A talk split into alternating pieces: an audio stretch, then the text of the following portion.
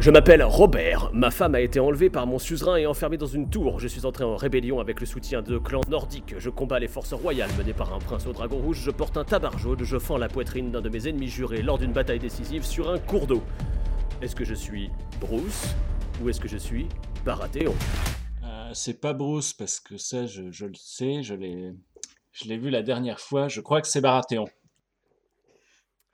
Perdu, c'était les deux Oh là là, il est dur ce jeu.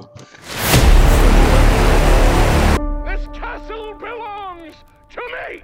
Cet imaginaire du cinéma est souvent relativement près de l'imaginaire des hommes du Moyen Âge.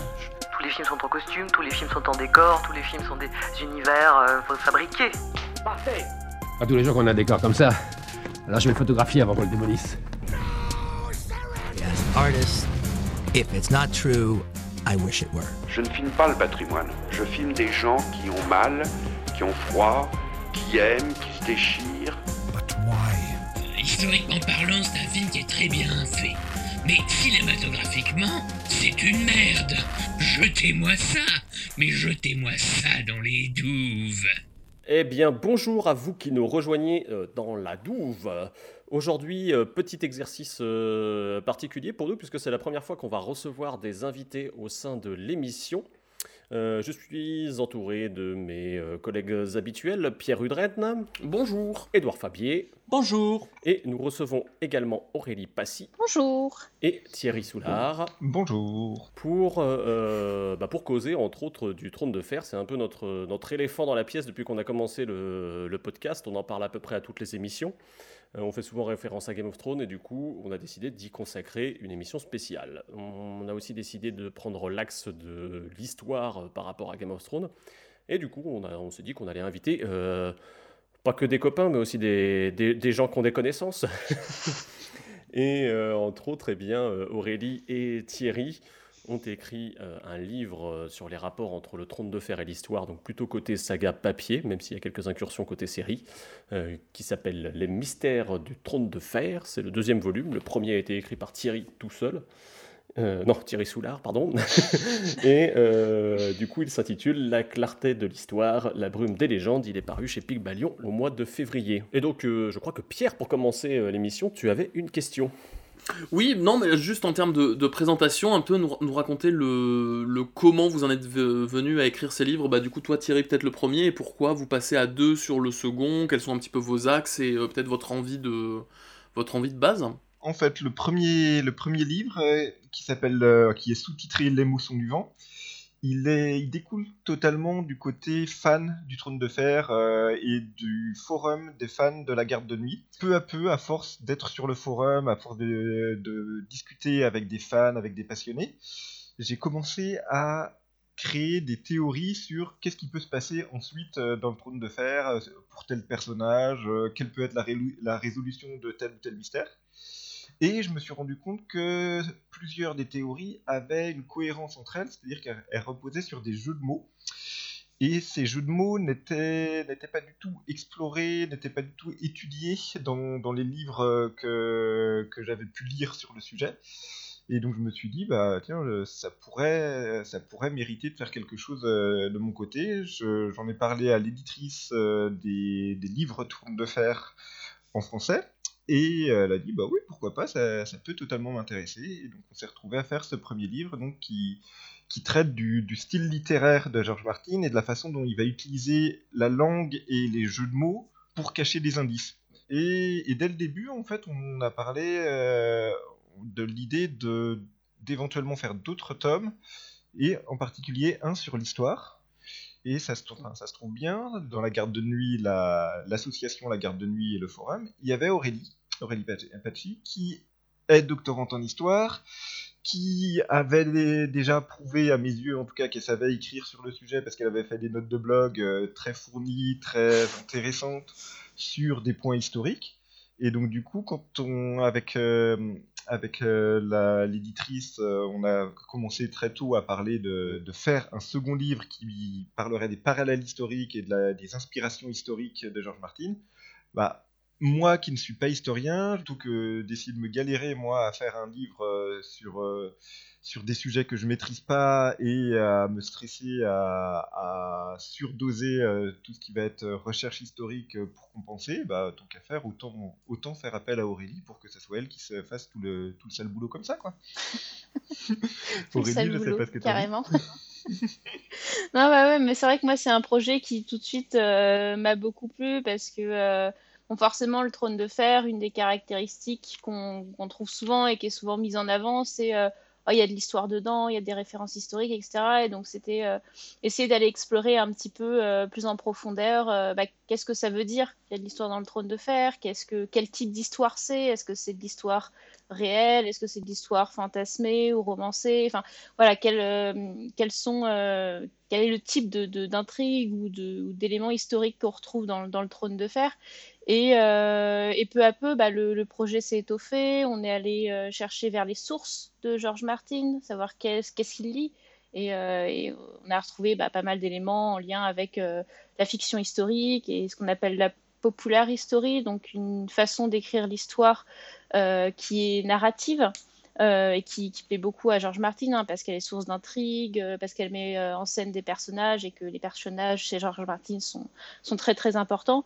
Et donc voilà, le, le, le projet a été de- d'essayer d'explorer tous ces éléments-là et de brasser le Moyen Âge, mais pas que le Moyen Âge, toutes les autres périodes historiques qu'on arrivait à retracer et que George Martin lui-même évoque, évoque dans ses interviews. D'ailleurs, vous, vous parlez beaucoup, oui, de popular history, mais en France, par exemple, euh, pour, pour illustrer un peu ce, ce genre, euh, qui, qui y a comme auteur qui pourrait faire partie de la popular history?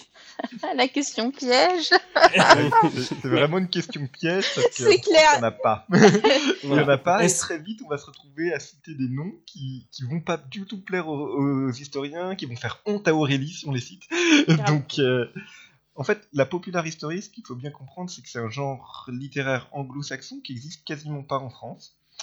Et l'idée, c'est de raconter l'histoire, mais vraiment de, pas de faire du roman historique où on a un background historique et des personnages inventés, mais euh, de, raconter, de prendre vraiment l'histoire telle qu'elle est, les faits historiques, mais en se permettant parfois d'entrer dans la tête des personnages, de d'anticiper un petit peu sur, euh, sur leur, euh, leur motivation, de réimaginer le cadre, euh, genre imaginer qu'il pleuvait ou qu'ils étaient, étaient fâchés en disant ça ou des choses comme ça, c'est-à-dire broder un tout petit peu autour de ça pour rendre ça plus, plus fluide dans la narration. Donc ça se trouve beaucoup, comme je le disais, dans tout ce qui va être littérature anglo-saxonne.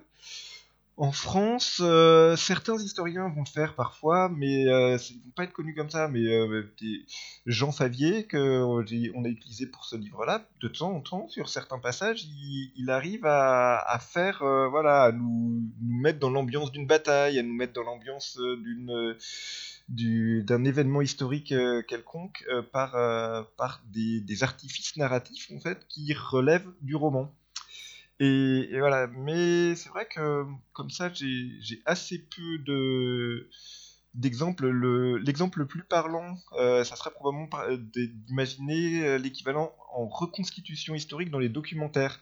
Quand dans le documentaire à la télévision, on a des reconstitutions en costume avec des, des personnages historiques qui, qui agissent et, et une voix off qui raconte ce qu'ils ce qu'ils sont en train de faire à ce moment-là.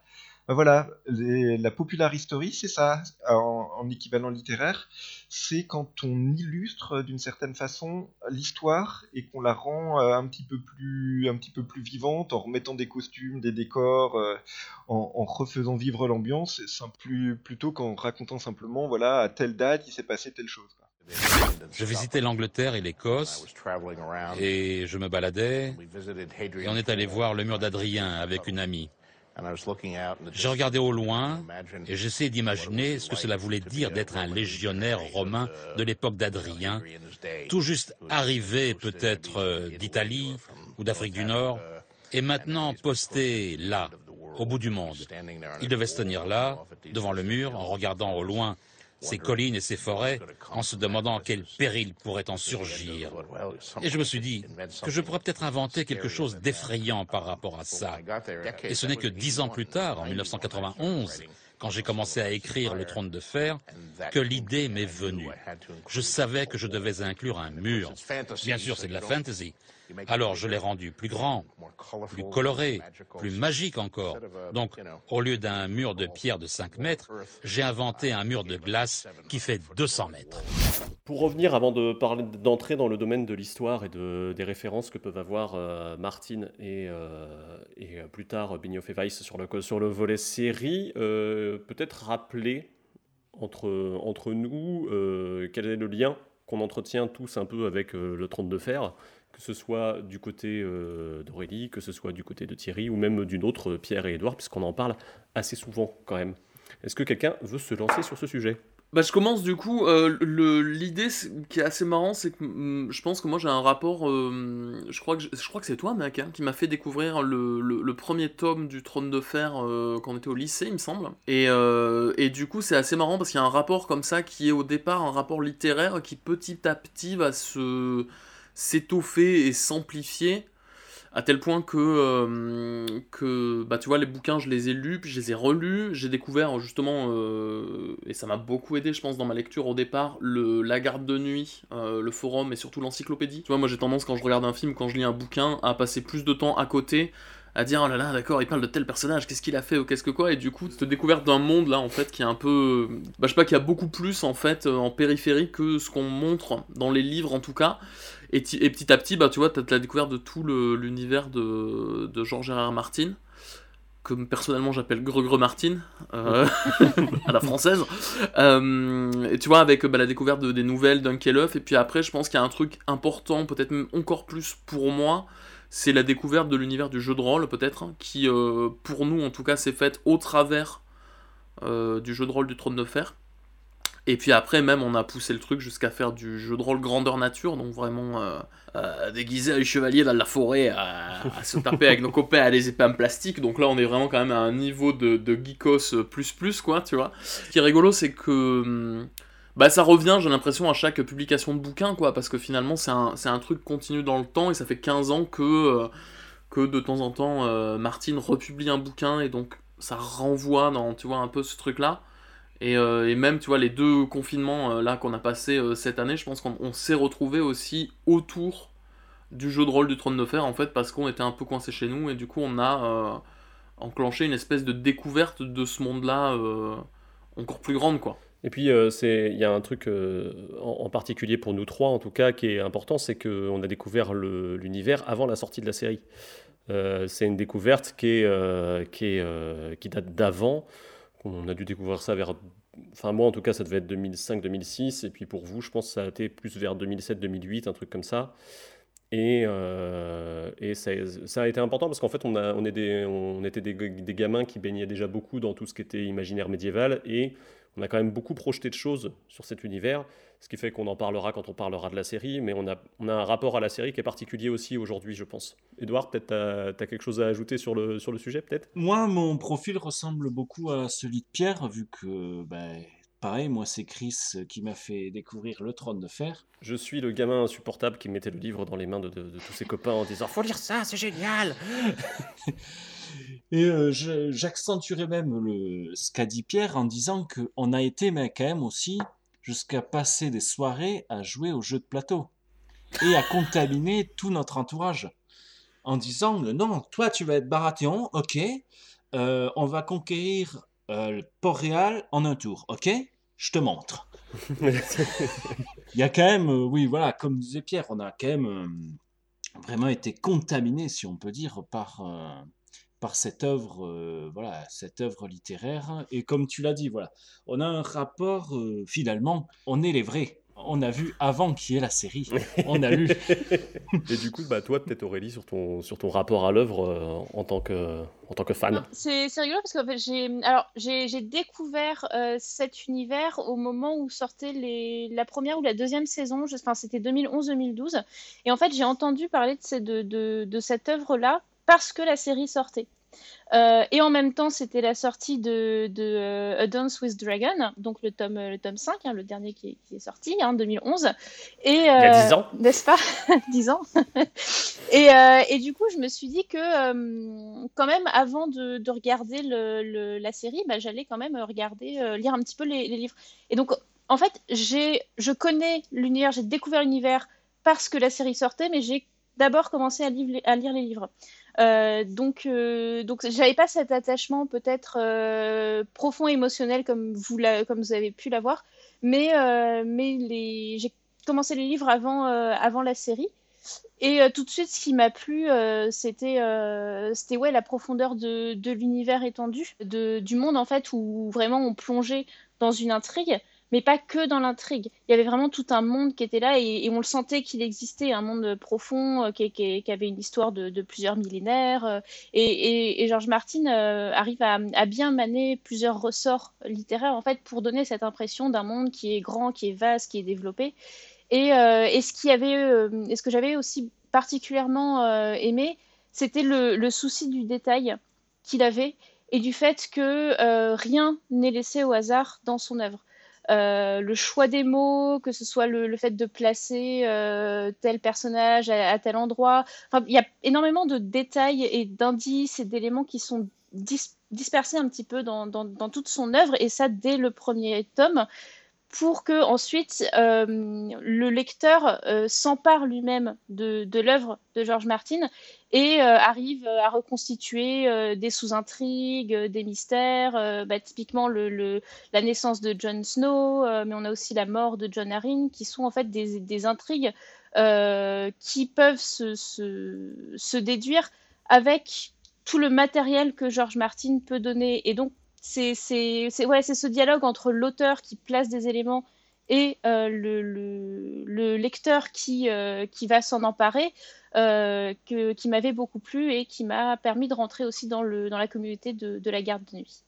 Et toi, du coup, Thierry, je crois que tu es plus, es plus post-série, non? Quand tu quand as, quand as ta découverte de l'univers moi, moi, en fait, j'ai commencé par la série. J'ai découvert la série grâce à un collègue de travail qui m'a dit ah tiens, euh, tu devrais regarder, je suis sûr que ça te plairait. Et j'ai regardé, et autant que je m'en souvienne, sur le premier épisode, euh, j'étais là, ouais, c'est pas mal, mais on s'ennuie un petit peu, il y a des moments. Et il y a eu la fin du premier épisode, où il y a cette scène où Jamie Lannister et Cersei Lannister sont en train de s'envoyer en l'air euh, en haut d'une tour. Et toi, tu es en train de percuter. Mais en fait, ils étaient pas frères et sœurs, eux, là Il y a un truc que j'ai pas compris dans, dans l'histoire, en fait. C'est quoi cette série? Et puis là, il y a Bran, Bran Stark qui arrive par la fenêtre et qui les voit. Et tu dis, oula, bah tiens, euh, quoi, quoi? Et avant que tu aies compris ce qui se passe, Bran Stark se fait balancer par la fenêtre. Et là, tu te dis, vraiment, c'est quelque chose que j'ai jamais vu dans une œuvre à la télé, euh, en fantasy.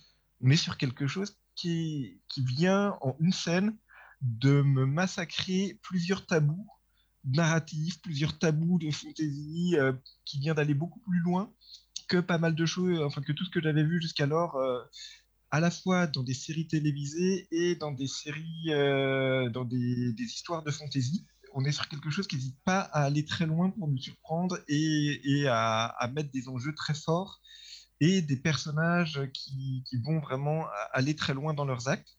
Et euh, c'est à partir de là, très, très clairement, que ouais, moi j'ai été happé. Donc euh, j'ai regardé toute la première saison très rapidement parce que je pense que toute la première saison était déjà sortie à ce moment-là ou en tout cas une bonne partie. Et derrière, bah, évidemment, j'ai enchaîné avec les, livres très très vite. Euh, donc euh, les, livres en français euh, pour, pour les premiers et le, le Head of Sweet Dragon en anglais parce que j'avais, je voulais pas attendre la traduction. Et, à partir de là, bah, je n'ai jamais, jamais quitté cet univers. J'ai mis du temps quand même, j'ai mis un petit peu plus de temps à arriver sur le forum de la garde de nuit et à partir de là, ça a relancé encore cet intérêt pour, pour tout ça parce que je me suis rendu compte qu'il y avait, j'étais passé à côté d'énormément, d'énormément d'informations, d'énormément de, de sous-intrigues euh, très intéressantes.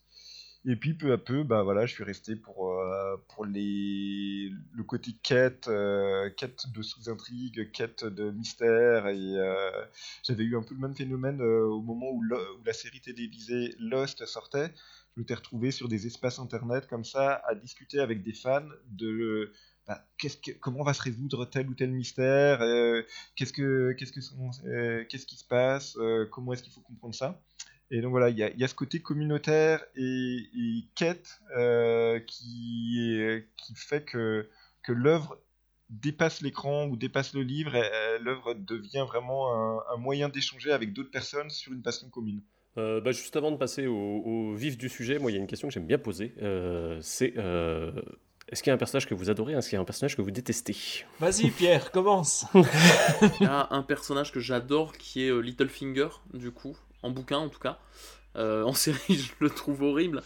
Pour plein de raisons, je pense que dans le bouquin, il y a un espèce de chapitre, vachement à part des autres, où, euh, où tu suis, euh, tu vois, t'as suivi pendant tout le bouquin cette espèce d'homme de cour un peu retors et manipulateur, et puis à un moment tu découvres un peu toutes ces espèces d'origine sociale, et t'as un mariage, euh, tu sais, euh, dans une, dans une ambiance un peu médiévale, euh, crasseux au milieu des moutons sur, sur l'espèce de, de, village un peu pourri où il habite, et en fait tu te dis, ah mais c'est vachement intéressant, ce personnage vient de là, et tu vois, ça sera pas plus, enfin un briquet dans la sorte, je sais pas, ce, personnage-là m'intéresse beaucoup, mais en fait, de façon générale, il y a chez Martine cette volonté de d'un parti pris très très fort qui est de chaque chapitre et euh, la vision d'un personnage en tout cas, même s'il n'est pas forcément la première personne, mais en tout cas il y a, cette volonté-là qui je pense moi est euh, la, principale force dramaturgique des bouquins en tout cas quoi. Et c'est peut-être ça qui justement euh, fait que le rapport avec la série est peut-être un petit peu différent quoi.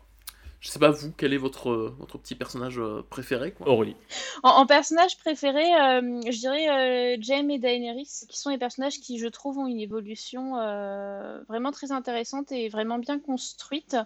Daenerys, parce que c'est un personnage enfin, duquel on, on, est amené, on est amené à avoir de l'empathie dès le départ, en fait, vu la situation dans laquelle elle est mise mais qui progressivement en fait révèle euh, des, aspects beaucoup plus sombres et beaucoup plus euh, barbares en fait et, euh, toute, toute son évolution jusqu'à la fin du tome 5 en fait est, est assez intéressante de ce point de vue là je pense que ouais il nous construit un personnage qui, qui va assez mal finir en fait et qui, qui contrairement à la façon dont les, les, les, parcours des héros sont construits, où on a un héros qui monte vers euh, plus de civilisation qui, euh, et qui amène euh, la paix, etc.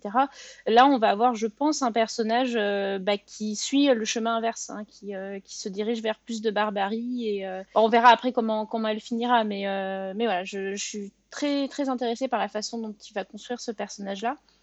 Et Jem, parce que bon, c'est le personnage qui, est, qui, est, à l'origine celui qu'on déteste presque, alors peut-être pas le plus, mais un personnage, comme Thierry disait, c'était euh, le personnage qui, jette un enfant par la fenêtre, hein, après s'être tapé sa sœur. Donc euh, on, est, on est quand même bien haut au hein, niveau du, personnage un petit peu salaud. Et en fait, on se rend compte que bah, derrière tout ça, il y a vraiment un personnage qui est beaucoup plus complexe que ce à quoi on pouvait s'attendre. Et, et c'est justement là ce que disait Pierre sur le jeu en fait du point de vue euh, et c'est à partir du moment où on commence à avoir le point de vue sur, euh, de James euh, que, que bah, progressivement se construit un personnage qu'on commence à apprécier. Et en personnage que j'aime le moins, longtemps ça a été Théon, Théon Greyjoy. c'est le personnage je lui trouvais aucune excuse pour être à ce point arrogant et, et vraiment connard en fait imbu de lui-même ça c'est quelque chose que, voilà que je supportais pas alors qu'en fait le mec il, se plaint mais il voilà il fait rien.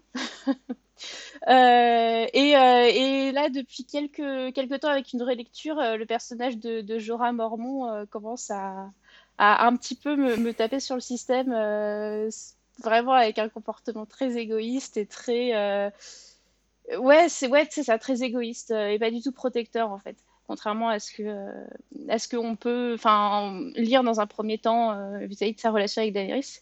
Et ce qui est rigolo, c'est que c'est justement deux personnages que j'apprécie beaucoup plus dans la série. Là, pour le coup, il y a, y a, un changement de caractère, un changement d'arc narratif qui, font que je trouve euh, bah, plus, plus appréciable dans la série. Thierry? Moi, je suis très surpris qu'Aurélie ne nous ait pas parlé de Ron. Donc voilà, mais Ron Greyjoy, elle adore le Ron Greyjoy de la série d'ailleurs. donc moi, moi, c'est que mes personnages en fait, je suis très classique. J'aime beaucoup Tyrion, j'aime beaucoup Arya, j'aime beaucoup Asha Greyjoy aussi. Après, voilà, il y a les personnages, il y a les, chapitres aussi. J'aime beaucoup Théon Greyjoy parce que, mais pas vraiment pour le personnage, mais pour ses chapitres. Ces chapitres en fait sont hilarants quand on les, quand on les lit avec de la distance. Ils sont super bien écrits. Euh, ou en tout cas, ils sont hilarants au début euh, parce que c'est le, le, gamin qui arrive, qui croit qu'il va, qui va avoir le monde à ses pieds et qui se prend des vents comme c'est pas permis. Et en fait, c'est absolument hilarant. Donc moi j'adore ça. Et il y a aussi les personnages euh, qui vont, ça va évoluer. Tyrion, je l'aime beaucoup dans les quatre premières intégrales la cinquième intégrale en fait sur euh, sur une bonne moitié de la première cinquième intégrale, il est assez détestable. C'est, ça devient un violeur, ça devient un personnage qui est qui est euh, totalement euh, dépressif et, euh, qui, perd, tout ce qui faisait son charme. il se ressaisit sur la fin, mais, voilà, il, y, a, chez George Martin cette capacité à nous faire détester des personnages qu'on a adorés avant et nous faire adorer des personnages qu'on a détestés de prime abord. Donc c'est vraiment ça qui, fait que, j'aime beaucoup et je pense que ça va être pareil pour d'autres. Aria, je l'aime beaucoup, c'est une gamine qui, est hyper débrouillarde malgré le monde totalement horrible dans lequel elle évolue. Mais c'est en train de devenir une, euh, une serial killer, la gamine, quoi. Donc euh, voilà, j'attends le moment où Aria va se retrouver à tuer un autre personnage qu'on adore et où on va se retrouver à dans notre tête de, de, lecteur à devoir faire des choix entre voilà quel est, mon, quel est, mon, personnage préféré entre les deux en fait est-ce que j'ai envie qu'Aria gagne sa mission là ou est-ce que j'ai envie qu'elle qu'elle loupe son coup et que, l'autre personnage que j'adore euh, survive? Donc voilà, c'est ce que j'aime beaucoup chez, chez George Martin, c'est cette capacité à nous faire aimer et détester euh, d'un chapitre à l'autre des personnages. Et dehors du coup? Je, Moi je pense Baristan Selmy. étonnant, hein? Je suis pas étonnant. pour le coup, personnage qui est souvent spectateur de, de l'histoire. Il défend euh, ce qui, enfin, le roi légitime, euh, le roi Targaryen, euh, autant qu'il peut. Il échoue à sa mission, mais Robert l'usurpateur lui dit T'as bien combattu, je te veux dans mon équipe. Puis, il se fait virer de la garde royale, il préfère d'aller chez avec Daenerys, il la sauve, etc. Et il y a un moment que je trouve très rigolo, c'est quand Daenerys n'est plus là, et que c'est à lui de gouverner. Et on sent que, ben, en bon spectateur qu'il est, il sait pas gouverner. du coup, il va faire, bof, je vais faire comme je peux. Et surtout, quand on lui présente les doléances, on sent qu'il est mais totalement ailleurs et qu'il est juste dans son petit truc, dans son petit monde. Et que en fait, ben, clairement, c'est un chevalier, c'est pas un mec qui est là pour gouverner. Il reste euh, fidèle à lui-même, mais mine de rien, il passe souvent à côté de l'histoire et finalement, il est presque spectateur de la grande histoire, on va dire, du livre. Il est, euh, il est euh, personnage point de vue à la fin, ouais, à la fin de l'intégrale 5, euh, dans Dance with Dragons. Effectivement, quand euh, Daenerys disparaît, en fait, pour continuer à voir les événements à Myrine, on a le, point de vue de Baristan. Parce que lui, il y a aussi ce truc-là, c'est avec lui qu'en fait, euh, pendant... Mais alors ça, c'est littérairement possible, et du coup, en termes de série, c'est beaucoup plus compliqué. Par exemple, c'est le... C'est lui qui en fait réapparaît, disparaît à un moment du bouquin, réapparaît sous le nom de notre personnage et à un moment nous est révélé que oh mon dieu mais en fait c'était lui, c'était lui mais enfin voilà comme on n'a pas de représentation visuelle en fait, c'est lui, hein, c'est ça Exactement. Et, et, d'ailleurs, à ce niveau-là, la série avait fait un choix plutôt pertinent mm. de pas. Euh, mm. pas faire durer le suspense et de parce que normalement la révélation arrive beaucoup plus tard c'est genre à Mormon genre après six mois qui fait eh non il y a un autre traître dans votre camp et, du coup, ça, du coup t'es là oui en fait en série heureusement que ça a été évacué ouais ça pour le coup mm. mais c'est c'est vraiment la différence entre les deux médias euh, livre et série du coup euh, où voilà il y a des choses qui marche extrêmement bien dans les livres et que George Martin utilise très souvent, le coup des doubles identités, des personnages qui changent de nom, qui, vont, qui vont réapparaître sous un autre nom dans un autre chapitre et il va falloir euh, mettre en relation les descriptions ou autres. Il fait énormément, George Martin. Mais ça, c'est impossible à faire dans un, dans un média visuel comme la télévision. Donc, euh, la série a dû adapter pas mal de choses euh, et, faire l'impasse sur, euh, sur certaines bonnes idées de George Martin parce qu'elle n'avait pas le choix.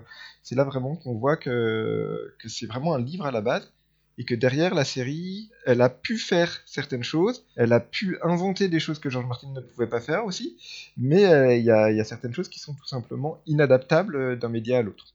Et pour toi, Christophe, euh, quel est ton personnage préféré? Moi, j'ai une passion pour les losers magnifiques. Euh, et euh, du coup, dans cette passion, il y a Theon Greyjoy, que je trouve absolument génial dans son, dans son ratage d'à peu près tout ce qu'il entreprend. On est à peu près raccord, en fait, hein, tous ensemble sur Théon. mais, mais, en fait, mais en fait, Théon, il y a quelque chose qui est génial, c'est que, c'est que tu te dis, c'est fini au deuxième tome, il est cuit, il s'est fait capturer il est dans les choux, il revient en tome 5 et, en fait il a, plus de doigts, il a plus, de bites. Euh, il, est, complètement ravagé et il va reprendre un peu sa, il, va, il va reprendre légèrement confiance en lui, mais mais à un niveau tellement infime que ce qu'il va faire, ça va lui demander un courage monstrueux. Et ce que je trouve absolument génial en termes de, parcours euh, émotionnel du personnage. En plus, les ambiances sont terribles dans, l'intégrale 5 euh, autour de ce personnage. Tout ce qui se passe dans ce huis clos de Winterfell, je crois que c'est ma partie préférée. Et euh, toujours dans ces losers magnifiques, j'adore Cantine Martel. vraiment, ce, ce, personnage qui part avec ah j'ai un papier dans ma botte, je vais épouser Daenerys, je traverse la moitié du monde connu et à la fin je me fais cramer la gueule par un dragon euh, dans un espèce de plan what the fuck qui marche pas. Et je trouve ça génial. En fait, je trouve ça, je trouve ça excellent euh, de, voir à quel point, tu vois, même toi en tant que lecteur, tu projettes des espèces d'idéaux euh, sur, le, sur le bouquin et sur, le, sur la série, ce qui, ce qui, a, été, ce qui a été son succès. Euh, le, premier exemple, c'est Ned Stark, en fait, qui te prend par la main, qui t'emmène dans cet univers et qui se fait couper la tête, et là, t'es complètement désarmé. Et euh, il le refait encore une fois avec Cantine Martel, et tu te dis, non, je vais pas me faire avoir. Mais en fait, si, complètement, parce que d'un coup, tu as envie d'y croire, tu as envie d'avoir un peu d'espoir pour ce personnage, et ça ne marche pas du tout, le monde est beaucoup trop rude pour lui. Et, et ouais, voilà, j'adore ces deux, ces deux trucs-là. J'ai une petite passion conflant aussi, mais euh, j'ai une petite passion pour euh, la gadoue, la pluie, Brienne et, euh, toutes mm. les intrigues qui se passent au, milieu de Westeros beaucoup plus que pour les intrigues des sauces, par exemple. Le Moyen Âge était une période de contraste énorme. Il pouvait y avoir des choses vraiment magnifiques. Mais à côté de ça, il y avait aussi des paysans qui vivaient dans des conditions incroyablement misérables, qui ne s'éloignaient jamais d'un kilomètre de l'endroit où ils étaient nés, qui cultivaient des navets pendant toute leur vie, jusqu'au moment où un chevalier arrivait et les égorgeait pour les avoir regardés. C'était donc une période très contrastée. de ces contrastes naissent de grands drames. Le drame vient des contrastes, des conflits.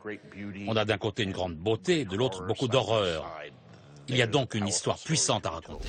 Euh, bah, pour reprendre un petit peu sur le, sur le côté, euh, sur, le sujet sur lequel vous avez travaillé, du coup, en dehors du trône de fer, il y a l'histoire et euh, la relation particulière entretenue par Martine et l'histoire que vous avez déjà un peu évoquée au, début, mais pour approfondir peut-être un petit peu les notions, comment est-ce que, comment, comment peut-être est-ce que Martine se réapproprie le matériau historique et le, le transforme en œuvre de, de fiction et de fantaisie, du coup? C'est euh, alors c'est euh, enfin Martine c'est euh, alors c'est quelqu'un qui est héritier de de, bah, de toute l'histoire à la fois de la fantaisie mais aussi de la fiction historique qu'il apprécie beaucoup. Et en fait il s'appuie énormément sur sur des choses qui sont relativement connues en fait hein. ses inspirations sont sont assez classiques. Bah, alors très très très anglo-saxonnes en effet, un peu, enfin un peu histoire française aussi par le prisme de l'histoire anglaise et euh, quand on sort du, cadre de ce, de ce Moyen Âge, euh, c'est très euh, les inspirations classiques que, tout le monde peut avoir. Hein, l'histoire grecque et romaine avec l'histoire de l'Empire romain pour évoquer l'idée d'impérialisme, l'histoire de, de, la Babylone biblique pour évoquer l'idée d'une civilisation décadente qu'on retrouve, qu'on retrouve en Orient. Donc en fait, ce sont des images assez, assez classiques mais que euh, George Martin euh, va réinvestir, va remettre dans son ouvrage, parfois en les mettant et en, et en se disant qu'on attend quelque chose euh, du fait de, cette inspiration, mais en fait, il, va aller vers une autre branche. Et aussi, et ça c'est un truc qu'on avait, qu'on avait vu en fait à la fin de, de notre travail, c'est que il rend visible le fait que ce soit une inspiration historique. C'est-à-dire que par exemple, quand on, quand on réfléchit au Seigneur des Anneaux, les inspirations antiques, elles se voient pas immédiatement. Il faut creuser pour les chercher, etc. Alors que dans le trône de fer, c'est évident de voir où elles sont. Et même quand on creuse un petit peu, on en retrouve d'autres ailleurs, mais elles sont assez visibles. Et ça, il le, il le fait sur pas mal d'inspirations. Et, euh, et c'est quelque chose qui, du coup, va créer un lien avec le lecteur. Grosso modo, George Martin, pour moi, il va reprendre euh, l'histoire à trois niveaux différents, alors que la plupart des écrivains de fantasy, quand ils disent je m'inspire de l'histoire, ils vont leur prendre qu'à un seul niveau. C'est-à-dire que la plupart des écrivains de fantasy, ils vont reprendre les décors historiques, ils vont reprendre un, espèce de contexte, une espèce d'ambiance, euh, voilà, médiévale fantastique. Il y aura des châteaux, il y aura des combattants à cheval, euh, il y aura des épées, euh, voilà. On, est dans, cette espèce de Moyen Âge de fantasy et on s'arrête là. George Martin, ce qu'il ajoute à ça, c'est des inspirations beaucoup plus précises sur à la fois des personnages et des événements. Il reprend des personnages, il va pas faire des décalques euh, du personnage, euh, prendre un personnage historique et lui donner un nouveau nom et le mettre dans son univers, mais il va prendre des, certains aspects du personnage ou certains, moments de sa vie, il va les mixer avec d'autres, et il va créer un personnage comme ça, mais quand on creuse, on peut retrouver le, matériau de base. Et il va également prendre des événements, parfois juste un petit événement qui aura duré 10 euh, minutes, euh, parfois euh, une guerre entière, et il va prendre ça comme base pour son intrigue. Donc, euh, on le sait, il l'a revendiqué plein de fois, la, base des premières intégrales Trône de Fer, c'est la guerre des deux roses, conflit en, Angleterre qui oppose les York et les Lancaster, donc il a renommé les Stark et les Lannister, et c'est ce qu'on a fait dans le livre, on a un chapitre entier sur la guerre des deux roses. Quand on lit le déroulé de la guerre des deux roses et qu'on connaît à côté l'histoire du Trône de Fer, bah, on a les mêmes événements, on a les mêmes points de passage, mais pas dans le même ordre on a euh, euh, des, armées qui se retrouvent bloquées à cause d'une rivière à un moment et donc euh, qui du coup la, rivière va, totalement changer le déroulé de l'histoire simplement parce que voilà il y a cet obstacle physique qui oblige les personnages à faire des choix. On a des personnages de petits princes qui vont disparaître mystérieusement. On a des personnages de rois, de princes qui vont se marier, qui vont faire des mariages, qui vont être malheureux, enfin qui, vont être considérés comme pas pas au niveau et du coup euh, du coup, à cause de ça, ils vont perdre des alliés ou euh, ça, va, ça va entraîner des retournements de situation. Voilà. George Martin, il s'inspire totalement comme ça de plein de, choses qui l'ont marqué au niveau historique pour derrière créer sa propre histoire à partir de ce qu'il a marqué dans ce qu'il a lu de, comme fait historique. En fait, et alors je trouve que aussi chez George Martin, il y a un côté très ludique en fait. Euh, c'est-à-dire qu'il va mettre des inspirations qui sont euh, parfois un petit peu planquées, parfois moins, etc. Euh, et, je trouve que c'est une façon bah, de s'adresser directement au lecteur. Par exemple, on a un Roland au corps hein, dans, Le Trône de Fer, qui est une, un clin d'œil vraiment direct à la chanson de Roland. Et il y a plein de petits éléments comme ça. Et, je trouve que bah, cette façon de mettre les, les, les inspirations historiques fait que ça implique aussi beaucoup le lecteur qui va essayer de chercher les inspirations en se disant euh, ah bah là euh, c'est telle bataille historique euh, ah bah là on retrouve la bataille des Thermopyles ah là on retrouve l'histoire de l'Écosse etc et, et, donc voilà c'est une façon de dialoguer aussi que je trouve que je trouve assez intéressante dans l'utilisation du matériau historique. C'est pas c'est pas la seule inspiration qui va qui va qui va rendre visible. Je pense que la plupart des petits clins d'œil qu'il fait dans la dans la saga de manière générale sont assez visibles que ce soit les, les, blasons des personnages qui ont des qui ont des blasons de super héros ou tu vois euh, euh, les, références à, Harry Potter et à la roue du temps de, Jordan, même le, Valar Morgulis qui sort de, directement de l'œuvre de Tolkien, du coup. Donc on et Lovecraft euh, aussi. Ah, on a beaucoup de Lovecraft, euh, effectivement. Donc ouais, ouais clairement, c'est une méthode générale. Moi, je me souviens qu'en tant que lecteur, cette inspiration historique fait que j'ai baigné dans un univers visuel qui a créé une fracture un peu quand la série est arrivée. Je me souviens que la série, je l'attendais, mais par contre, tout ce qu'elle a proposé visuellement euh, ne correspondait pas à l'image que je m'étais faite. Grâce à ça, j'ai encore aujourd'hui mes images de, de lecteur. Euh, ce que je n'ai peut-être plus forcément, par exemple, sur un Seigneur des Anneaux où c'est beaucoup plus proche, Pierre. Euh, je, je me demande, est-ce que ça, c'est pas dû aussi Parce que moi, je pense que l'image que j'ai du Trône de Fer, en fait, elle est aussi énormément euh, drivée par le, la traduction française des premières intégrales. Alors, je. Jean Sola euh, Ouais, c'est ça, Jean Sola, du coup, qui a traduit le. le... Alors, je ne saurais pas dire, je vais peut-être dire des conneries sur sa formation ou quoi, mais j'ai l'impression qu'en tout cas, il a, dans sa traduction, peut-être une certaine volonté de d'historiciser, peut-être encore plus que l'écriture de Martine à la base le, contenu, quoi. C'est-à-dire que quand Martin va écrire Sword, que tu traduis par épée, Sola va peut-être s'embêter à se dire alors quel genre d'épc rajouter, rajouter des trucs comme ça, ce qui fait que moi, mon imaginaire visuel des premiers tomes en tout cas, il est vraiment ancré dans un truc très j'ai l'image d'un film, tu sais, un peu des années 60 en cinémascope, avec énormément de costumes, énormément de trucs, quelque chose de très riche, tu vois, qui a changé, ça c'est intéressant, puisque du coup le traducteur a changé en fait sur la dernière intégrale, il me semble. Euh, et du coup c'est assez marrant de voir que, euh, en lisant le dernier intégrale par exemple, j'avais pas tout à fait la même ambiance qui me revenait, tu vois, alors que c'est quand même le, même auteur qui est traduit, et du coup il y a peut-être ça aussi. Euh, en tout cas, pour moi, qui a été important au niveau de la traduction française.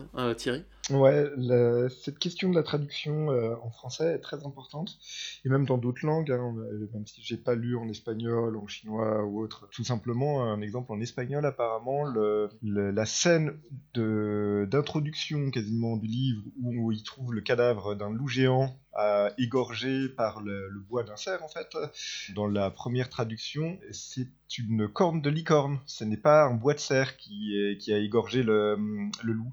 Et euh, du coup, euh, on est tout de suite euh, dans, bah, une erreur de traduction qui nous emmène vers un monde de fantasy bien plus marqué que, ce que George Martin a voulu faire. Et Jean Sola, en français, il a un peu fait l'inverse. En effet, il a amené un vocabulaire très riche, très précis, historiquement parlant, qui renforce ce côté historique, qui peut amener d'autres problèmes derrière. On perd notamment euh, beaucoup de choses euh, sur les, jeux de mots de George Martin, mais qui, était impossible à repérer euh, à l'époque. Et qui, amène aussi d'autres problèmes, enfin qui amène certaines images qui ne sont pas forcément celles que, George Martin voulait convoquer ou qui parfois va trop loin. Aurélie, on avait trouvé une, une image comme ça assez marquante, c'est le fait qu'une tour, une, une, longue tour, je crois, est traduite par minaret.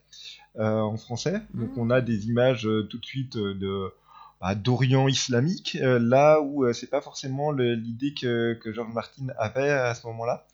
Donc voilà, les, choix de traduction sur, sur des tout petits mots vont, vont nous entraîner vers une ambiance qui, va être très différente parfois, et vraiment très important de, le savoir, parce que oui, le texte en anglais est très différent du texte en français. Euh, George Martin a une écriture beaucoup plus simple et, efficace de, prime abord, mais qui en fait euh, regorge de, trouvailles et de jeux de mots et euh, de, petits artifices narratifs qui lui permettent derrière de s'ouvrir plein de portes. Là où Jean Sola en français, à ce choix de, euh, d'utiliser un vocabulaire historique hyper riche. Euh, dans un premier temps, ça, on a, l'impression d'un monde qui foisonne, mais dans un second temps, ça a peut-être tendance à le restreindre, contrairement à ce qu'on pourrait croire. Quoi. Et, est-ce que le, fait de Patrick Marcel qui a repris la traduction, est-ce que tu, trouves ou vous trouvez que du coup, c'est, euh, pour ceux qui ont peut-être une, expérience de lecteur anglophone, que c'est peut-être plus proche de l'écriture qu'à Martin euh, en anglais? Oui, dans le sens où, euh, où il n'essaye pas d'améliorer le texte entre guillemets ce que Jean Sola c'était avait il me semble qu'il y a une interview de Jean Sola où il disait il disait ça j'ai amélioré le texte de George Martin. Disons que Patrick Marcel est plus à, à rester euh, rester proche du texte euh, d'origine euh, après, voilà, c'est vraiment euh, une œuvre très difficile à traduire, en fait, le trône de terre, paradoxalement, parce que y a, voilà, là, on est sur euh, tout, tout, ce que j'ai mis dans le tome 1 des Mystères du trône de fer, Les moussons du vent. Ce côté, voilà, s'il est titré Les moussons du vent, le tome 1, c'est vraiment parce que il y a plein de jeux de mots dans le trône de fer, et euh, ces jeux de mots, euh, évidemment, c'est très difficile de les traduire dès qu'on passe dans une autre langue, parce que ça repose beaucoup sur de la, polysémie, donc des mots qui vont avoir différents sens. Euh, et du coup, les traducteurs vont avoir tendance à les, les traduire différemment selon le contexte là où George Martin aura utilisé systématiquement le même mot. Ou tout simplement, parfois, certains mots euh, en anglais qui, qui, sont, euh, qui sont les mêmes ou qui se ressemblent énormément, bah, ça va pas du tout être pareil dans d'autres langues, bien évidemment. Il y a des jeux de mots impossibles à traduire, euh, il, y a plein de petites choses qui, sont perdues à la traduction, comme dans beaucoup d'œuvres, mais c'est particulièrement marquant dans le trône de fer quand on, regarde dans les détails ce, qui ce que George Martin fait. Et du coup, euh, moi je trouve que le. Après, il y, a un truc à voir aussi, c'est qu'en français, on déteste les répétitions et, l'anglais, on est très friand. Donc, du coup, on est vraiment sur deux manières d'écrire déjà différentes du fait du prisme culturel. Sur la traduction de Patrick Marcel, j'avais essayé de la lire. Parce que moi, j'ai lu, lu le tome 5 en anglais, tu vois. Et hum, Par contre, quand j'ai lu la version de Patrick Marcel, je n'ai pas trouvé. Euh, je, voyais le texte anglais en fait vraiment derrière. J'étais, incapable de lire la version française à cause de ça. Elle était trop proche du, texte d'origine pour le coup, pour, me, pour réellement euh, ne pas me faire décrocher ou me dire euh, attends mais pourquoi je le lis pas en anglais si j'ai envie de le relire plutôt que de le lire en français quoi. Aurélie, tu voulais dire quelque chose? Non mais c'est on a alors le, le fait de, créer un univers très ancré dans le, dans le médiévalisant, en fait. Ça change aussi par rapport à l'adaptation de la série, parce que la série, elle, elle puise aussi beaucoup sur des références qui sont peut-être euh, un peu plus Renaissance euh, ou époque moderne. Ça, c'est euh, c'est quelque chose qu'on voit pas mal avec, avec les costumes, notamment. On a pas mal de costumes qui, qui, font euh, entre guillemets plus époque moderne, plus Renaissance, où par exemple on a, euh, on a l'image du roi Robert euh, qui, qui, qui prend beaucoup de traits d'un tableau d'Henri VIII. et ça va même jusque dans la dernière saison, puisque la, la, toute, la toute dernière image de Sansa qu'on a dans, dans la série, euh, qui est sur son trône de Winterfell, ressemble beaucoup aussi à, euh, un tableau d'Élisabeth euh, Ier d'Angleterre, donc du XVIe siècle. Et, et ça, c'est quelque chose qui avait été bien montré par un chercheur qui s'appelle Stéphane Rollet. dans un livre de 2014 où il montrait justement tous les liens qu'il pouvait y avoir entre les tableaux de la Renaissance et l'idée de l'époque moderne qu'on avait au XIXe siècle et cette influence que là, euh, qu'elle avait pu avoir euh, comme, euh, comme influence sur, sur les, les, réalisateurs et les producteurs de, de, la série ont puisé pas mal dans cet imaginaire-là. moi, je sais que c'est un des trucs qui a créé, ouais, visuellement, j'étais plus, j'étais pas tout à fait dans le même univers à cause de ça, et je crois avoir lu sur, alors je peux me planter, mais je, crois que je dirais pas de bêtises. Il y avait une volonté de leur part de vraiment créer tout un univers en s'inspirant de beaucoup de choses visuellement. Et je trouve qu'à force de créer, de vouloir absolument être novateur dans cette approche euh, de, création, euh, qui est sans doute très stimulante pour, le, pour tout ce qui est euh, des décorateurs, pour tout ce qui est des, des costumiers et tout ça, ils ont peut-être perdu l'assise historique d'origine je trouve, du Trône de Fer. Les, les, visions de Port-Réal ne correspondent pas du tout à ce que j'imaginais de Port-Réal. Euh, Port-Réal, pour moi, ça ressemble à Dinan, tu vois, plus qu'à Constantinople.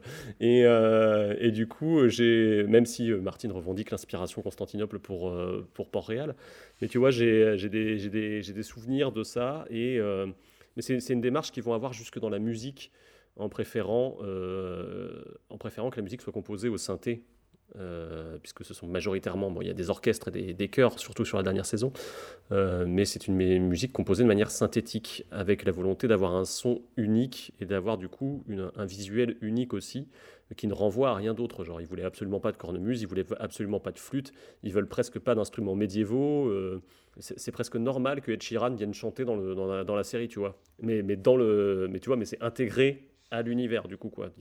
Au-delà du caméo, la, série est comme ça, elle est entre guillemets pop, tu vois, sur ce, côté-là. Ouais, euh, Et c'est ce qu'on retrouve aussi, je trouve, pas mal dans le générique. Euh, générique de début avec les cartes là qui se construit et en fait euh, là clairement la référence mais qui est vraiment assumée hein, par, les, par les créateurs du générique c'est Léonard de Vinci et ça va pas être euh, l'image qu'on se fait d'habitude qu'on peut enfin qui peut renvoyer au Moyen Âge d'un papier d'un papyrus ou d'un manuscrit en fait enluminé on a vraiment cette idée là d'un euh, de, des machines qui s'emboîtent et qui sont vraiment prises sur, euh, sur le nerf de Vinci. Et le, fait d'avoir cette sphère armilière, alors c'est l'espèce de sphère euh, sur lesquelles sont, euh, gravés les, euh, plutôt les éléments historiques de, la série, ça c'est un élément qu'on rattache aussi vachement à l'époque moderne, qu'on retrouve sur beaucoup de tableaux, hein, la sphère armilière de, tableaux de l'époque moderne. Et, et, donc voilà, plutôt que d'avoir un corbeau par exemple qui se balade comme c'était l'idée à l'origine, sur une carte, euh, voilà, on va beaucoup plus chercher sur des références plus, euh, plus modernes, plus de l'époque moderne. Il y a, y a, aussi, oui, j'avais vu, il y en a beaucoup qui ont commenté aussi les, les, armures, notamment au niveau des casques. Il y a beaucoup de bourguignottes, casque qui est quand même assez tardif. Quoi. Je pensais que c'était un plan en sauce, moi. Tu vois. Est-ce que juste, Edouard, tu peux expliciter ce que c'est une bourguignotte? Oui, tout à fait. Vraiment, la bourguignotte, c'est le casque euh, du début de l'époque moderne, qui ne va pas ressembler au casque médiéval euh, classique, avec son ventail et sa cotte de maille, voilà, qui se rapproche plus du casque de conquistador. Tu me corriges, hein, Aurélie, si je dis des bêtises. Oula, mais alors, sur un truc aussi précis, euh, mais ouais, je sais qu'il y a pas mal d'éléments qui sont très, euh, bah, euh, justement pas médiévaux, ou alors toute fin du, Moyen-Âge, voilà, 15e, 16e. Quoi. Où il y a même l'armure de Stanis dans la série, qui, elle, par contre, d'après les, historiens, se rapproche beaucoup plus des armures même asiatiques ou indonésiennes beaucoup plus que voilà, du médiéval européen.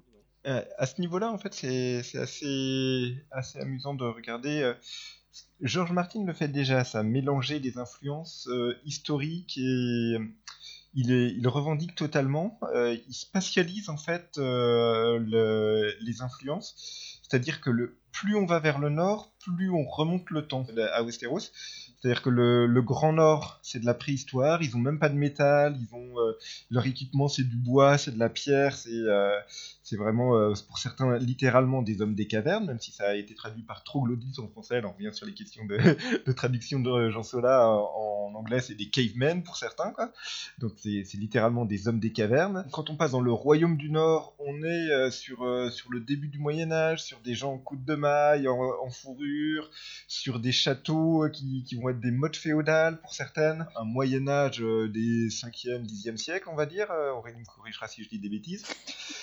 Et plus ensuite on va aller vers Port-Réal, euh, plus on va se rapprocher euh, du Moyen Âge central. Ensuite on va aller carrément, euh, quand on arrive sur Dorne, on est carrément sur une ambiance Reconquista, donc à l'Andalous, on est encore plus tardif. Et pareil, George Martin connaît les équipements médiévaux de ces différentes périodes historiques. Et euh, il met, voilà, il met des, des coups de maille dans le nord, il met des, alors des Halfhelm, je sais pas comment on dit en français. Euh. selon le royaume dans lequel on est, les armées ne vont pas être équipées de la même façon parce que c'est une volonté de George Martin de, créer différentes ambiances. Alors, il va pas chercher, comme dans la série, en effet, des, inspirations asiatiques euh, ou autres pour Westeros. En tout cas, Westeros reste très, très européen, même si euh, on est sur, euh, sur différentes époques de l'Europe. Dans, dans, la série télé, par contre, dans les équipements, bah oui, on va avoir des, des armures, des bateaux aussi. Le bateau de Ron Greyjoy, il est inspiré d'un bateau japonais très connu. Donc voilà, on va, on va avoir comme ça des décorateurs des costumiers euh, qui, vont se faire plaisir en allant chercher euh, des éléments qui leur paraissent visuellement intéressants euh, d'une façon ou d'une autre pour créer des costumes et des décors et des équipements. Les coups de poignard dans le dos, ça ne vous prépare pas au combat. Et aujourd'hui, le royaume n'est plus que cela. Je devrais porter l'armure et toi les jupes. J'entrerai en guerre contre lui si c'est nécessaire. Qui d'autre que vous peut protéger le roi au nom du roi Robert. Il m'est impossible de gouverner les royaumes si les Stark et les Lannister sont à couteau tiré. N'êtes qu'un soldat. On m'a aussi préparé à tuer mes ennemis, Majesté. Moi aussi. Euh, quand la série du coup euh, sort en 2011, euh, elle a une approche à la base, elle voulait s'inscrire dans la tradition des séries historiques, puisque la référence à ce moment-là c'est Rome, c'est autant la référence, on va dire en termes de succès critique qu'en termes d'échec commercial aussi. Du coup, il y, a quand même des enjeux derrière, à tel point que les réalisateurs, les showrunners, donc David Benioff et, DP Weiss, puisque je me souviens jamais de ses prénoms, se demandent de prime abord s'ils vont pas supprimer l'élément surnaturel de la série quand ils vont l'adapter pour ne garder que la fiction historique dedans. Ce qui est intéressant, c'est que c'est la démarche inverse du coup de ce que Martin avait fait, qui était de se dire j'ai écrit de la fantaisie historique, mais je rechigne à mettre de la, de des vrais éléments de fantaisie dedans, comme des dragons, ce qu'il va finir par faire. Donc on a quand même cette espèce de démarche. On sent le public un peu un peu, un peu, frileux sur les questions de fantasy à la télévision quand la série sort. Et euh, bah, du coup, il va y avoir des choix qui vont être faits dès la première saison qui vont être impactants. Euh, des choix de mise en scène notamment. Et là-dessus, je vais passer la parole à Pierre sans parler d'analyse approfondie, parce que c'est pas vraiment ça, mais je pense que la série, elle vient sortir. Enfin, tu vois, on est en 2021 et du coup, la série se termine en 2019. Mhm. le, le, monde des séries de 2019 n'est pas du tout le monde des séries de 2011 quand, euh, quand elle sort. C'est une série HBO. À l'époque, HBO, il y a un peu ce, truc-là, en tout cas, de c'est les seuls à faire des grosses épopées historiques, euh, comme euh, je pense à Deadwood, je pense à Rome.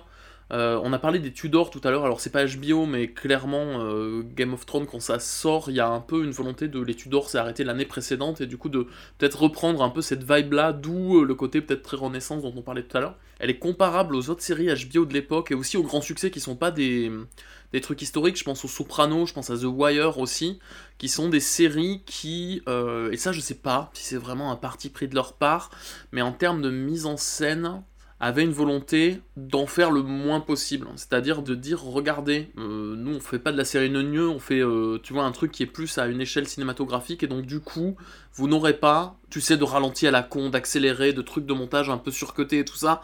Ça va être sobre, ça va être classe, ça va être tout ça. Et en fait, je pense que le moins, ce qui m'a gêné vraiment dans euh, Game of Thrones, c'est le cette approche de la mise en scène que je trouve en fait très peu incarnée quoi. Donc là, il y a Aurélie qui glisse un petit message dans la conversation euh, qui dit que Benioff a voulu euh, a avoué vouloir faire les Sopranos chez chez Tolkien, mais il y, y, a un peu cette vibe là. À l'époque, toutes les séries avaient cette volonté de retomber sur les Sopranos peut-être et de dire regardez tous les personnages sont un peu des pourris, tu vois, un peu méchants en tout cas euh, les gentils ça n'existe plus vraiment quoi. Je pense que c'était aussi une volonté chez le public de retrouver ça quoi. Et moi peut-être ma limite sur la série c'est ça.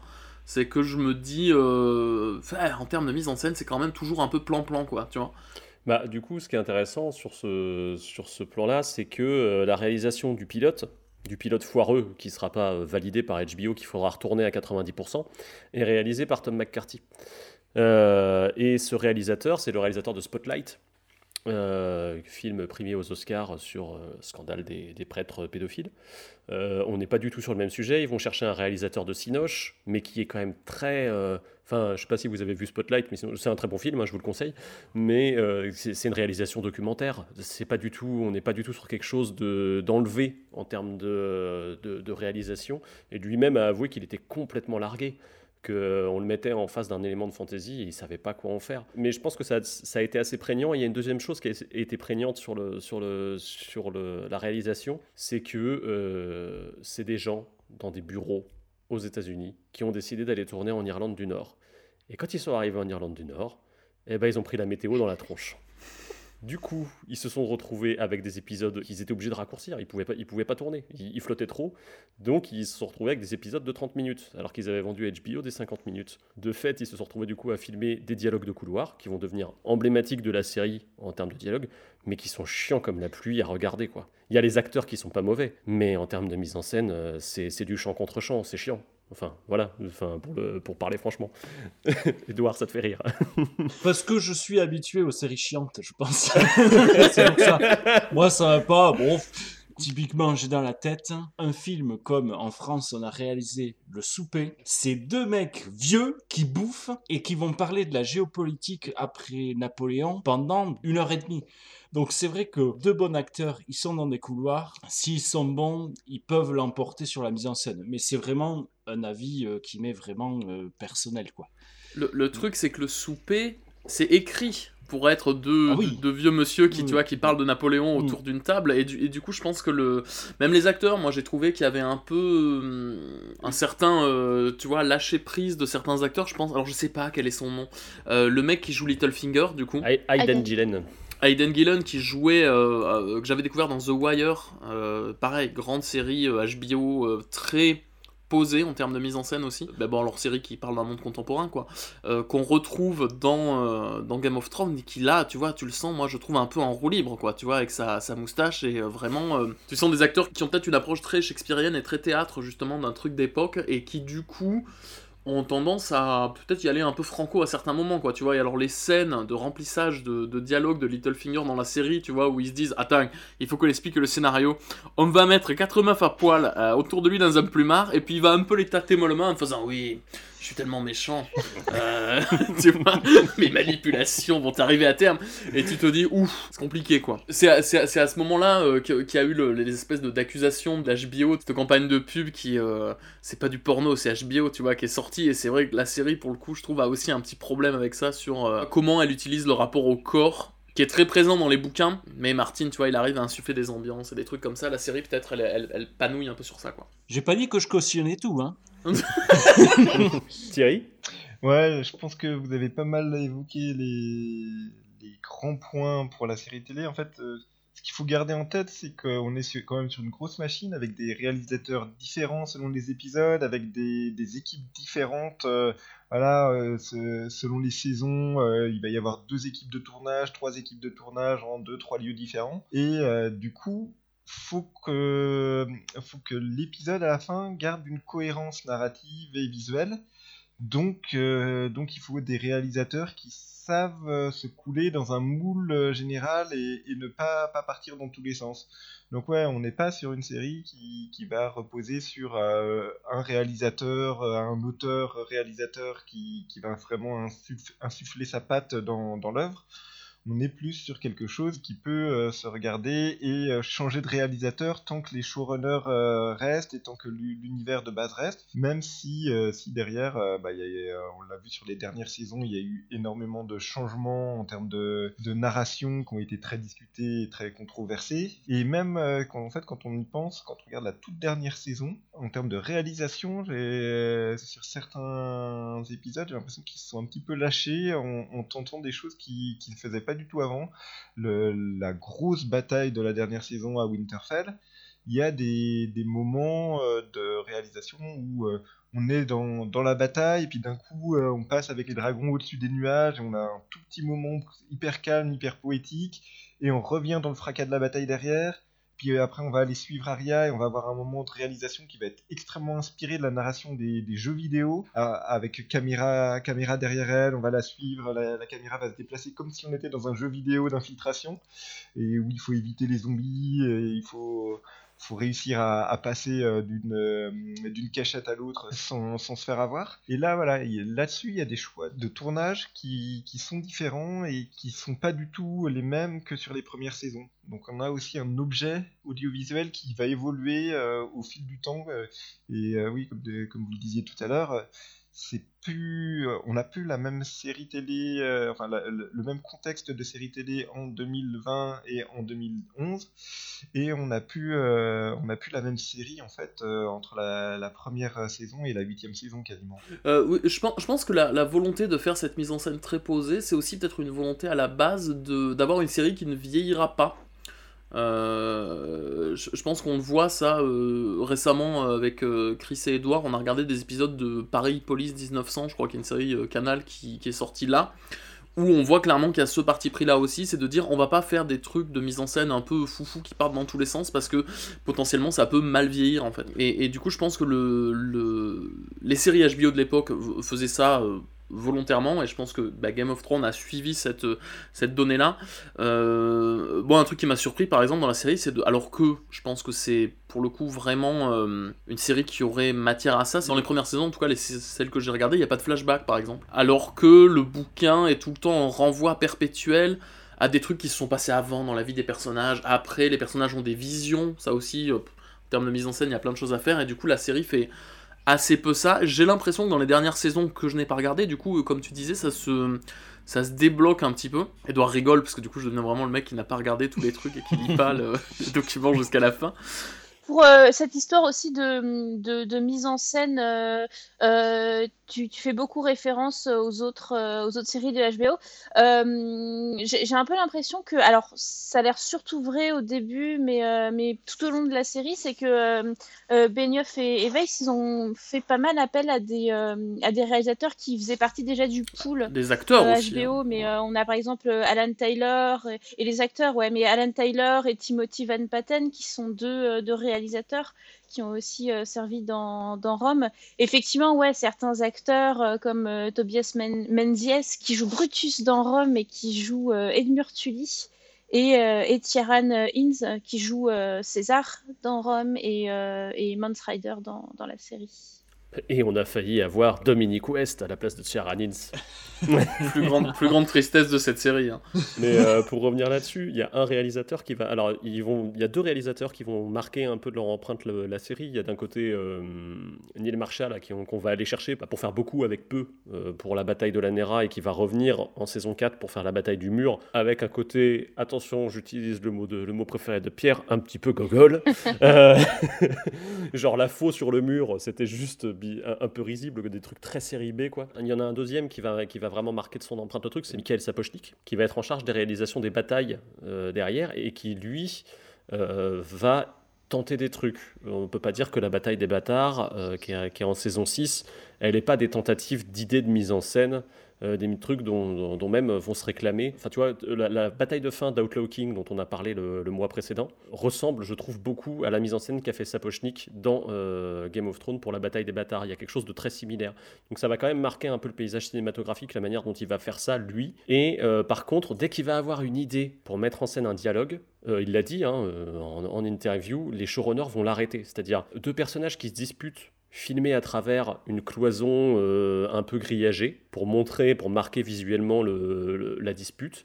Les showrunners vont lui dire non, ce n'est pas possible, tu ne peux pas faire ça. De la même manière, euh, l'éclairage de Game of Thrones est un éclairage source tout le temps. Toutes les sources de lumière sont dans les, mm, sont dans les cadrages, donc on n'aura jamais de, virtuosité en termes de direction de la photographie. Enfin, on aura quelque chose de toujours très naturel et on ne va pas pouvoir travailler les éclairages autant qu'on le voudrait, à part dans la dernière saison où certains trucs vont pouvoir le permettre, mais, euh, mais c'est un petit peu différent. Et Sapochnik, moi, ça m'intéresse beaucoup de voir ce qu'il va faire sur le qui il va engager et comment ça va se passer sur le préquel de Game of Thrones qui est en cours, parce que c'est lui qui devient showrunner. Et euh, j'ose espérer qu'en ayant euh, les mains un peu plus libres, on aura peut-être un peu plus d'envolée de réalisation, en fait, tout simplement. Thierry? Ouais, non, je renchéris sur ce que tu dis, parce que c'est vraiment ça, pour moi, euh, qu'il faut garder en tête, c'est qu'on est sur une série qui a un cahier des charges, et on peut pas s'en éloigner.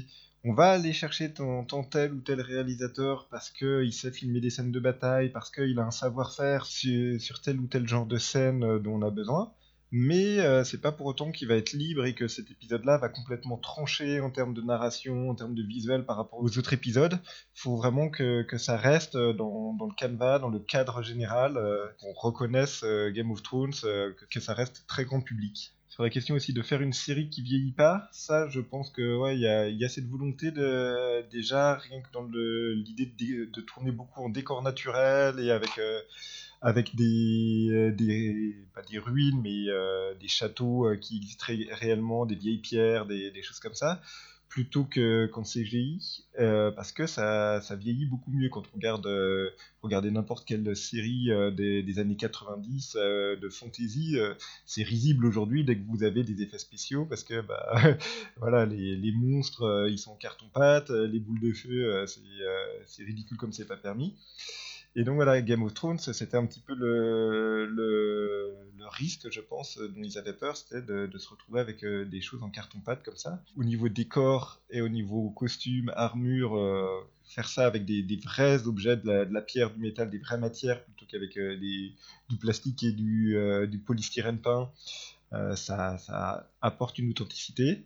Alors au bout d'un moment, ils ont été obligés de rajouter des effets spéciaux, des dragons, euh, avec les enfants de la forêt, ils ont même rajouté euh, des boules de feu assez ridicules.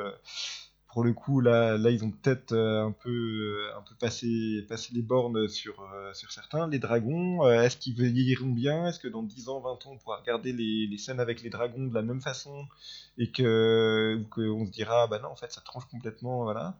Il y a, y a, des questions techniques aussi. les le matériel technique euh, évolue et certaines scènes qui passent parfaitement sur euh, les, télévisions qu'on a aujourd'hui, en fait, euh, ne passeront plus du tout parce que les formats auront évolué dans 10 ans, dans 20 ans et que, et que ça, ça paraîtra vraiment hideux comme c'est pas permis. Donc, donc voilà, il y a, y a, toutes ces questions-là qui, qui se jouent, mais c'est vrai qu'on est sur une série de fantasy qui a essayé là encore, euh, qu'on on parle d'histoire aussi quand même à la base, de, d'apporter cette crédibilité historique en se mettant dans des cadres historiques plutôt qu'en, faisant du carton-pâte, du coup. En allant chercher des véritables éléments historiques qui euh, permettent d'apporter une crédibilité euh, d'ensemble à, l'ambiance de la série. Je voulais rebondir sur plusieurs choses. pour le, le, CGI, on voit que quand même, même récemment, il y a des séries qui ont fait euh, ben, tout autre choix. Alors, euh, on verra si c'est pour euh, le bien ou pour le mal, mais qui sont produites par Netflix, qui sont The Witcher. The Witcher. C'est à ça que je pensais. eux, ils ont choisi le parti pris du CGI. Même aujourd'hui. Enfin, le, parti pris d'un CGI volontairement non réaliste, en fait, quoi. C'est-à-dire d'aller dans ce côté très Enfin, moi, quand tu dis fantasy au sens classique, c'est vraiment le t-shirt avec une image de licorne, tu sais, sur fond, sur fond dégradé rose avec des petites étoiles partout, quoi. Il y, a un peu cette volonté-là, ouais, dans le sur le Witcher quoi. Et par contre aussi il y a un truc qui a évolué enfin dans la politique de HBO, c'est que dans Rome, il y avait zéro bataille quoi. Hmm. Le, les batailles, elles étaient toujours comment on appelle ça? Hors champ. Hors champ enfin elles étaient en ellipse. En ellipse, merci. Voilà, elles étaient en ellipse. On voyait vite fait euh, des mecs en groupe euh, flou qui se battaient pour représenter une bataille où elle était vraiment de loin, quoi. Mais après, sinon, euh, on voyait jamais la bataille. Faut pas oublier que Game of Thrones, c'est aussi, enfin, c'est aussi annoncé, je pensais, comme la série qui a le plus gros budget au moment où elle sort, en fait, hein, qui est un. Enfin, on n'est pas du tout sur une image de série euh, comme on pourrait l'avoir classiquement, quoi. On est sur un truc énorme. Ouais, et puis euh, bah, du coup, ça, moi, ce qui me rend très curieux par rapport à tout ce qu'on est en train de dire, euh, c'est ce que va donner la série du Seigneur des Anneaux d'Amazon. Parce que si elle a la même politique, on va se retrouver avec quelque chose d'un peu, ennuyeux à regarder, comme tu disais, Pierre, d'avoir quelque chose d'un peu, trop lambda.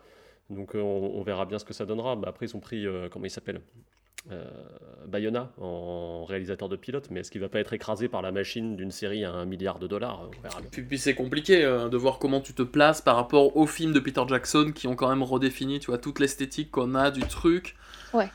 Alors que lui-même, tu vois, en faisant le Hobbit, il, s'est heurté, je trouve, à ses propres limites. C'est vachement intéressant, tu vois, comme, euh, comme approche de. Bah, du, coup, du coup, ça, on verra. On aura peut-être l'occasion de refaire une intervention là-dessus. Euh, moi, en dernière intervention sur le, côté série, je dirais qu'elle a été. Euh, moi, il y a un truc qui m'a beaucoup marqué quand elle est sortie, c'est que c'est son 16 neuvième, en fait. toutes les séries qui se réclament d'une certaine cinématographie n'hésitent pas à aller sur des formats cinématographiques. Euh, c'est-à-dire des formats à bande noire. Alors je dis pas que le 16 neuvième c'est pas bien, parfois ça peut être très très bien pour certaines, euh, certaines façons de le faire, mais ils ont vraiment fait de la télé euh, de la télé télé, c'est-à-dire que tout ce que faut vraiment pas gâcher la taille de ton écran quoi. Mais je, pense que c'est parce que la, la, série est sortie en 2011, elle serait sortie en 2015, tu vois, ils se seraient peut-être posé la question différemment. On était vraiment à ce moment-là où et d'ailleurs, ils ont aidé aussi à redéfinir aussi quelle gueule pouvait avoir une série, tu vois, euh, d'un point de vue cinématographique. Dans Le Seigneur des Anneaux, ils pourront pas se cacher derrière euh, les intrigues de couloir et la euh, géopolitique et la stratégie, parce que elle reste limitée quand même pour on sait pas, on sait pas ce qu'ils vont nous faire à ce niveau-là. Il y aura peut-être des elfes à poil tout le temps aussi. Bah, ce sera intéressant de voir comment est-ce que on, réinterprète Tolkien une fois que, que George Martin est passé à l'écran. Justement, on a, oh, alors il y a souvent beaucoup de comparaisons qui sont faites euh, entre Tolkien et, euh, et, George Martin, euh, à la fois par, par, par George Martin, mais aussi par les journalistes, par, par les universitaires. Et donc, ouais, ce sera intéressant de voir euh, comment est-ce que euh, cette série-là vient à la fois après l'adaptation de, euh, de, Peter Jackson, mais aussi après l'adaptation de, de, Game of Thrones. Qu'est-ce qu'ils vont prendre vers, vers quel côté ils vont pencher? Est-ce qu'ils vont plutôt pencher sur, sur une série entre guillemets réaliste, ou en tout cas qui se veut réaliste, un peu moins héroïque fantasy, enfin ou épique euh, comme euh, comme pouvait l'être euh, Tolkien. Enfin voilà, ce sera intéressant de voir ce qui, enfin les choix qu'ils feront là-dessus. Mais Peter Jackson avait quand même une volonté de, dans sa direction artistique, de se rapprocher de quelque chose d'un peu réaliste. Ouais. il y avait quand même déjà une démarche, alors tout, tout pas, pas dans le Hobbit, mais dans le Seigneur des Anneaux, il y avait quand même la volonté d'en faire quelque chose, un univers très palpable, mm-hmm. très crédible. Et là-dedans, Game of Thrones est complètement héritière de ce schéma-là, je pense à voir ce que ça donnera quoi du coup. C'est vrai que le, Golas qui fait du surf sur les troupes d'olifants, c'est totalement réaliste.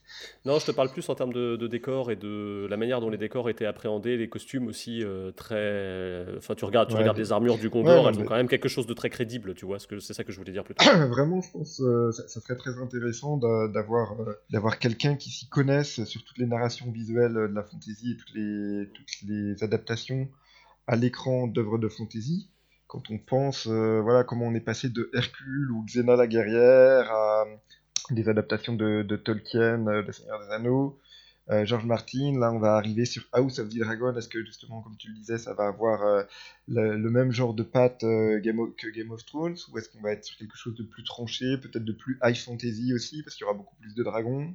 À la base ça reste des œuvres qui sont des livres, et derrière, bah oui elles sont adaptées à un moment donné par des personnes données, avec les moyens qu'elles ont, les moyens techniques, les moyens humains, les moyens financiers. On a vraiment là quelque chose aussi qui, redéfinit un petit peu la façon dont, on crée des images de fantasy. Une œuvre qui va bien marcher comme Game of Thrones va, va entraîner derrière beaucoup de copies et euh, au bout d'un moment va entraîner aussi une volonté de rupture de, ce qui est devenu le nouveau modèle.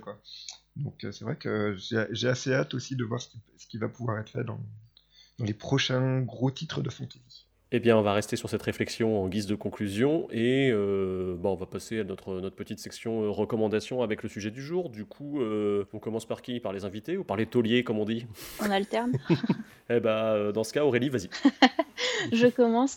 alors, du coup, moi, ce, ce, ce, que je recommanderais, ce sont les travaux de, de Jean-Laurent Del Socorro qui est un auteur, un auteur de fantasy français et plus spécifiquement de, de fantasy historique. Euh, qui a écrit donc euh, Royaume de vent et de colère, euh, Boudica et, Je suis fille de rage, qui à chaque fois se place dans une période historique précise. Et c'est un auteur qui, alors qui fait, alors c'est une fantaisie dans laquelle il y a assez peu de magie, donc on reste sur quelque chose qui peut être proche de, ce que fait George Martin en mettant de côté un petit peu la magie. Euh, alors c'est quelqu'un qui fait aussi de la fantaisie euh, historique, euh, purement historique, c'est-à-dire qu'on a vraiment des personnages historiques qui apparaissent alors qu'ils sont en marge de l'histoire mais qui apparaissent. Donc on se place vraiment dans un cadre, un cadre qu'on peut connaître. Hein. Par exemple, Royaume de vent et de colère, c'est Marseille du temps des guerres de, de religion. Et c'est quelqu'un qui, je trouve, a une écriture vraiment très très efficace. Euh, qui arrive à camper euh, en quelques lignes, en quelques pages seulement, des personnages qui sont euh, soit attachants, soit qu'on n'aime pas du tout, et donc avec lesquels on, entre vraiment facilement en empathie, en émotion, et qu'on prend plaisir à, suivre, et avec des histoires qui, je trouve, sont, sont alors c'est des romans, c'est des one-shots, qui sont, comment dire, euh, efficaces dans leur, euh, dans leur narration et, euh, et très agréables à lire et qui se lisent très très facilement. Pierre euh, bah du coup, moi, je vais vous parler d'une bande dessinée euh, qui, euh, d'une certaine façon, même si elle est purement historique, en tout cas, elle n'est pas, de, pas une série de fantasy, se rapproche de façon assez intéressante de, l'image que j'ai, en tout cas, de, du Trône de Fer, et qui est peut-être une image plus héritée du jeu de rôle, ou même des nouvelles de, de Dunk et l'œuf, qui sont un peu, du coup, périphériques de, vraiment la série de livres Le Trône de Fer. Du coup, la BD s'appelle Le Roi des Ribauds, de Vincent Brujas et Ronan et du coup, ça nous raconte l'histoire d'une sorte de maître espion euh, du, roi Philippe Auguste, donc autour des années 1200. Euh, ça, mêle de façon assez habile en fait des intrigues de cour et des intrigues vraiment de petits personnages au sein d'une intrigue plus grande qui va être euh, bah, celle du royaume de France au temps bah, de Philippe Auguste, de Richard Cœur de Lion. Et donc voilà, je trouve qu'en termes de dessin, en termes de, mise en scène aussi, il y a, quelque chose de très très intéressant sur cette série. Donc voilà, ça s'appelle Le Roi des Ribauds. Et c'est édité chez. Aquileos, je crois. Aquileos, très bien. Voilà. Thierry euh, ouais, bah moi, on va rester un petit peu dans, la même veine avec de la fantaisie historique encore. Et avec Jean-Philippe Jaworski, qui est un nom très connu des, des lecteurs de fantaisie français, parce que c'est l'auteur de Gagner la guerre, qui est le plus grand succès de, de fantaisie francophone des dernières années.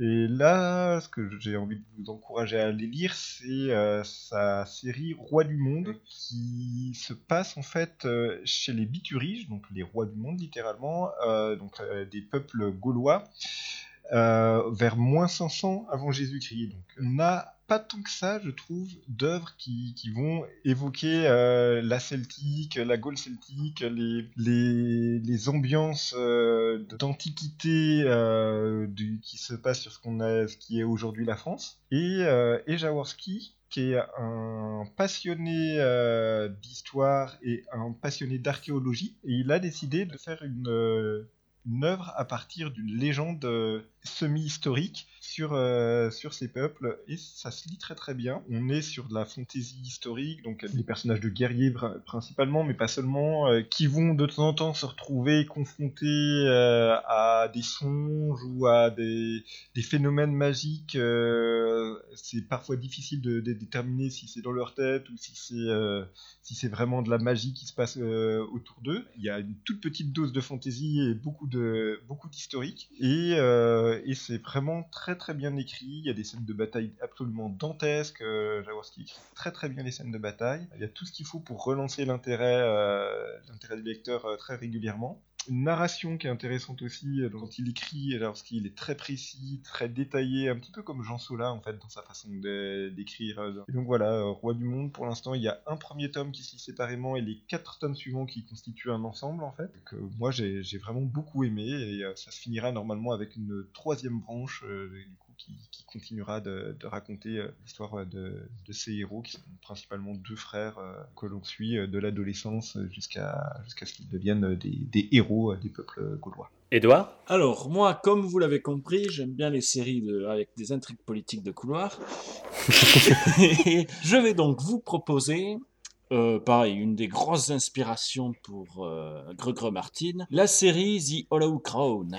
Donc, euh, c'est sept téléfilms britanniques qui sont sortis en 2012 euh, à l'occasion des JO de Londres. C'est une adaptation des pièces historiques de William Shakespeare. Donc, il y a Henri II, Henri IV, première et deuxième partie, Henri V, Henri VI et Richard III. Avec tout ce que le cinéma britannique compte de grands acteurs. Donc, on va avoir Jeremy Irons, Tom Hiddleston, Benedict Cumberbatch, Dame Judy Dench.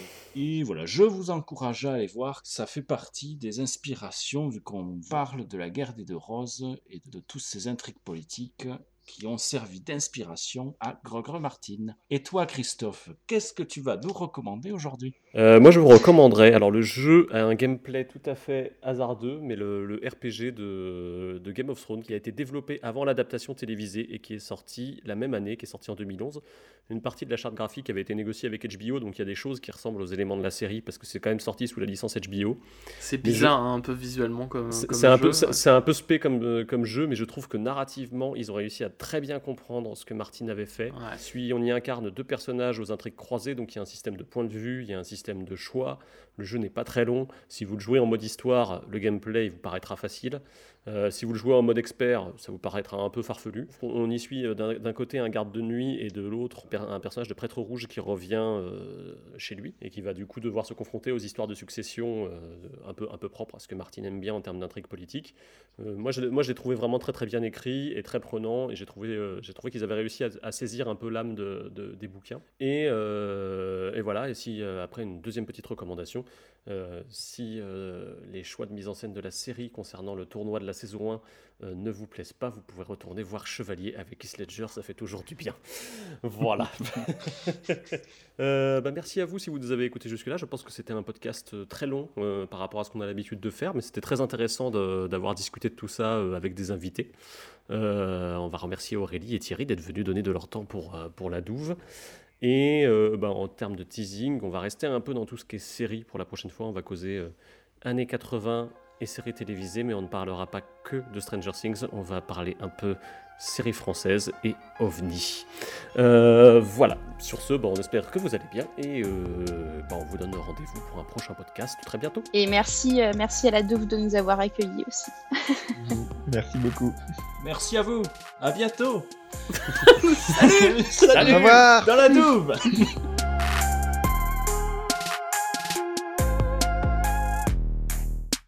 Eh ben, mais c'est très bien tout ça. Est-ce que c'est pas notre, notre podcast le plus béton en termes de contenu, quoi mhm, Je pense. Ah, il y en a certains qui étaient bons hein, dans ce que vous aviez fait. Hein. Tu les écoutes, toi C'est toi C'est toi Quand on joue au jeu des trônes, soit on gagne,